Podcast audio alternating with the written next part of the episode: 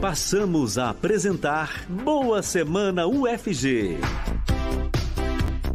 A agenda institucional da Reitoria da Universidade Federal de Goiás nas ondas da Universitária 870M e pelas redes sociais da UFG. Produção Rádio Universitária e Reitoria Digital.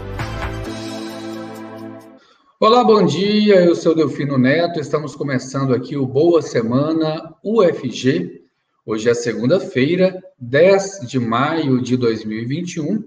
E o Boa Semana com muitas notícias para esta semana.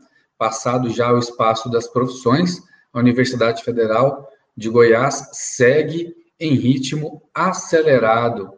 Para conversar conosco, o professor Edivar Madureira Brasil, reitor da Universidade Federal de Goiás. Bom dia, reitor. Obrigado mais uma vez por falar conosco aqui no Boa Semana. Bom dia, Delfino. Bom dia a todos aqueles que nos acompanham aqui toda segunda-feira de manhãzinha aqui com Boa Semana UFG, tanto aqueles que estão aí sintonizados na nossa rádio universitária, quanto os que acompanham aqui é, pelo YouTube e nas redes sociais da UFG. Bom dia. Bom dia a todos. E uma pergunta que se destacou nas redes sociais na última semana, e a gente vai começar perguntando, o senhor, sobre o Consune, que aprovou as grandes datas do calendário acadêmico 2021. Como ficaram essas datas, reitor? Olha, Delfino, é, até gostaria de fazer um, um, um, breve histórico né, da construção dessa, dessas datas do, do calendário, é, que a gente vem trabalhando isso há algum tempo, contando aí com algumas indefinições, infelizmente, por parte é, do, da regulação nacional de calendários acadêmicos, de número de dias letivos, e isso acabou que é, protelou um pouquinho é, o encaminhamento dessa matéria para o Conselho Universitário. Né? Nós trabalhamos aí com uma perspectiva de gradativamente, né, com muito cuidado, retomar é, as nossas atividades e também é, tentando né, é, trazer o calendário acadêmico para dentro do ano civil.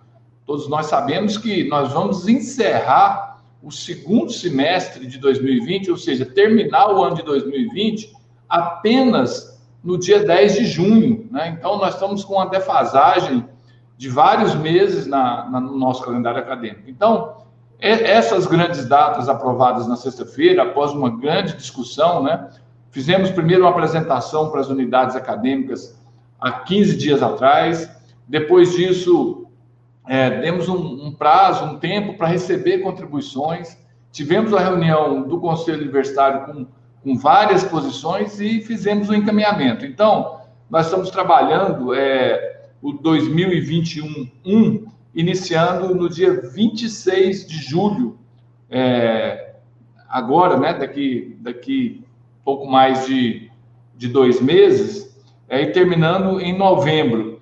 E logo em seguida teremos um período de inverno, e esse período de inverno é fundamental, porque muitas disciplinas estão represadas, é, é, Eufino. Então, é preciso que aquelas disciplinas que, por razões diversas, não foram ofertadas, elas sejam oferecidas. Então, nós estamos preservando tanto o, o período de verão quanto de inverno para que a, as disciplinas sejam ofertadas né, de forma compacta, como já é tradicional na universidade.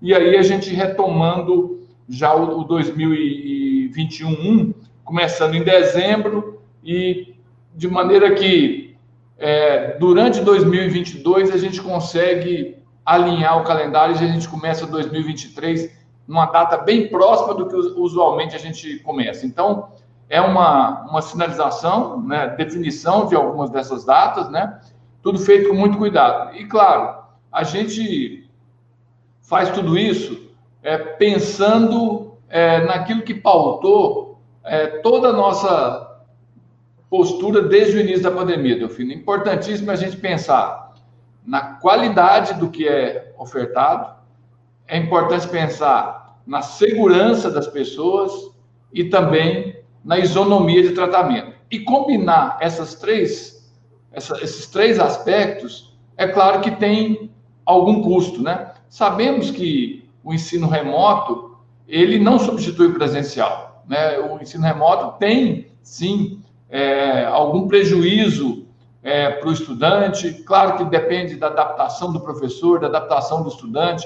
Fizemos um levantamento minucioso da nossa primeira experiência, esses dados estão sendo tabulados, a gente vai ter uma radiografia completa de onde que houve é, os maiores problemas que aconteceram, nós vamos identificá-los e, claro, a gente identificando os problemas é nossa responsabilidade, nosso dever e nosso compromisso de, de corrigir e de aprimorar. É, avalio que não, tenho, não temos alternativas melhor nesse momento do que manter o ensino predominantemente remoto e as atividades presenciais indo acontecendo gradativamente, como já aconteciam desde o ano passado em algumas disciplinas. Então, esse foi, um, é de forma muito rápida, um resumo da, da discussão de mais de duas horas que nós tivemos no Conselho Universitário na última sexta-feira. Reitor, o vírus está circulando na cidade e o senhor falou sobre segurança. Uma das ações da UFG em relação à segurança das pessoas vai haver testes RT-LAMP, que é uma tecnologia da UFG, testes para detecção da presença do vírus na pessoa, nessa semana, na quinta e na sexta-feira, e também na próxima semana, na segunda-feira, naturalmente, gratuitamente, no campus 2 da UFG. Exatamente. É, nós fizemos aí uma, uma parceria não podemos nem chamar de parceria, né, já que é dentro da UFG, né, mas contamos aí com o apoio da professora Gabriela, do Instituto de Química, sempre com o suporte dos laboratórios que fazem o RT-PCR, aí a gente não pode esquecer do papel fundamental que teve o LACES do ICB, o Rômulo Rocha da farmácia e o Margarida Doblercoma do, do IPETESP, é, e também a Faculdade de Enfermagem, né, que abraçou essa, essa testagem e vai testar a comunidade universitária na quinta, sexta e na segunda. E é claro que a gente está trabalhando isso também, Delfino, para além de monitorar a situação da comunidade acadêmica, é, a gente também se prepara um pouco para o retorno. No retorno, provavelmente será necessário se fazer testes. E a vantagem do RT-LAMP, que é esse teste desenvolvido aqui pelas pesquisadoras e pesquisadores da UFG, a liderança lá da professora Gabriela do IQ, participação da professora Elisângela do ICB, é, esse, esse RT-LAMP, o resultado é muito rápido, né? Em poucos minutos, a gente tem um resultado com uma segurança muito grande, e isso traz essa segurança e essa dinâmica para a universidade. Então, é, a gente traba, trabalhou com muita com, com muita parceria, com muito espírito público dessas, dessa, desse grupo de professores, para que a gente pudesse oferecer isso para a comunidade. Então, fica aí a informação para a comunidade acadêmica, docentes, discentes, técnico de, técnicos administrativos e também terceirizados, para poderem fazer parte desse teste que será feito na quinta-feira, dia 13, sexta-feira, dia 14 e na segunda-feira, dia 17, no Campus 2, no centro de eventos da UFG. Quem estiver é, com algum sintoma ou mesmo assintomático e queira fazer o seu teste para saber se está com o coronavírus, esse teste está sendo feito. Reitor, o promover termina as inscrições amanhã? Depois de amanhã, é, na quarta-feira, na quarta-feira, é, só voltar um pouquinho na, na notícia anterior, vou só enfatizar o que você já disse com muita propriedade. Professores, técnicos administrativos, estudantes, graduação e pós-graduação e terceirizados, né? A universidade cuidando da comunidade universitária como um todo, né? De forma é, a trazer, né? Elementos, inclusive, para que as pessoas possam é planejar a, a, o seu dia a dia. Pois é, o, o promover é, abriu as inscrições no dia 6 e por, por questão de calendários de ofertas de disciplinas das outras universidades, ele já encerra no dia 12. Então, aqui uma, uma, uma atenção muito especial a toda a comunidade acadêmica da UFG, é, que nós teremos aí, estamos né, em pleno curso de oferta de disciplinas, os estudantes podem se matricular em até três disciplinas, dentre as duas mil, oh, Delfino, eu quero falar isso aqui com muita ênfase, duas mil, dois mil componentes curriculares oferecidos por 12 universidades de todo o Brasil, é, 12, né, além do UFG, outras 11, e o estudante pode se matricular e pleitear essas disciplinas até agora, até depois de amanhã. Então é importantíssimo, tanto pela página da UFG ou pela página da Andifes, né, que esse, o Promover Andifes é uma iniciativa da Andifes, nós temos esses 2 mil, são 10 mil vagas, né? Então, quem quiser estudar em Uberlândia, em Viçosa, no Espírito Santo, enfim, no Maranhão, no Rio Grande do Norte, no Pará, é, na UNB, que está aqui do lado, pode se matricular é, e pleitear essas disciplinas. Então, é, é, uma alegria muito grande a gente poder estar tá anunciando isso aqui, mas precisamos correr. E eu peço aí a Rádio Universitária para ajudar a gente a, a, divulgar isso hoje durante todo o dia, é, para que a gente possa ter êxito e que os alunos realmente usufruam dessa, dessa possibilidade.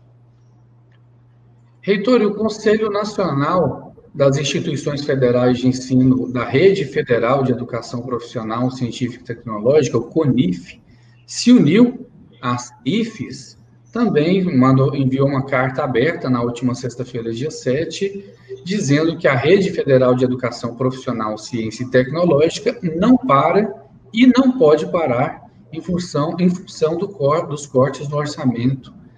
Esse assunto do orçamento continua, mas agora com mais um reforço do CONIF. Exatamente, Delfino. É, o CONIF, o corte é muito parecido com o que aconteceu conosco, né? É, aqui, dentre as universidades federais, foi, foram cortados, foi cortado um bilhão de reais, e do CONIF, que é uma rede um pouco menor em termos de número de, de estudantes, mas não em termos de unidades, né? Foram cortados 400 milhões, né?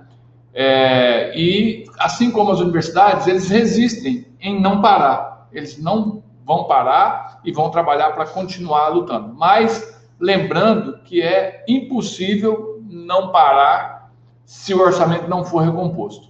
Na quinta-feira, no final da tarde, nós tivemos uma reunião com o secretário executivo do MEC, o Vitor, e junto com todos os reitores, e nós colocamos de forma muito explícita para ele a gravidade da situação das universidades federais.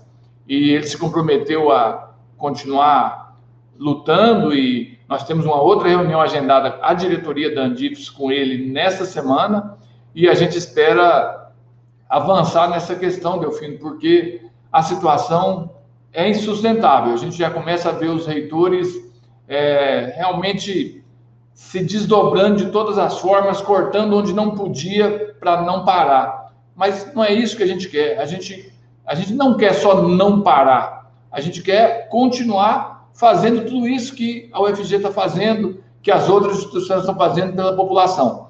A pandemia não acabou, né? A gente vê sinais de elevação do número de pessoas é, é, contaminadas, né? Isso nos preocupa muito e vai exigir muito ainda de nós. Então, é preciso que a gente tenha um orçamento justo para fazer frente a tudo isso e, claro, para garantir a qualidade das nossas atividades, as pesquisas nas outras áreas, os projetos de extensão, tudo aquilo que a universidade faz com muita relevância, muita competência. Reitor Edivar Madureira Brasil, reitor da Universidade Federal de Goiás, estamos encerrando Boa Semana de hoje, mas se o senhor tiver ainda mais alguma informação, fique à vontade para trazer para a comunidade acadêmica. Ok, é, vamos, uma boa semana aí para todos, né, e vamos acompanhar todos esses desdobramentos aí relativos ao orçamento. Delfino, eu agradeço mais uma vez a oportunidade de estar aqui, como toda segunda-feira. Obrigado, reitor. Tenha uma boa semana, bom trabalho. Esse é o programa Boa Semana UFG. Vai ao ar todas as segundas-feiras, às 8 horas da manhã, ao vivo pela Rádio Universitária.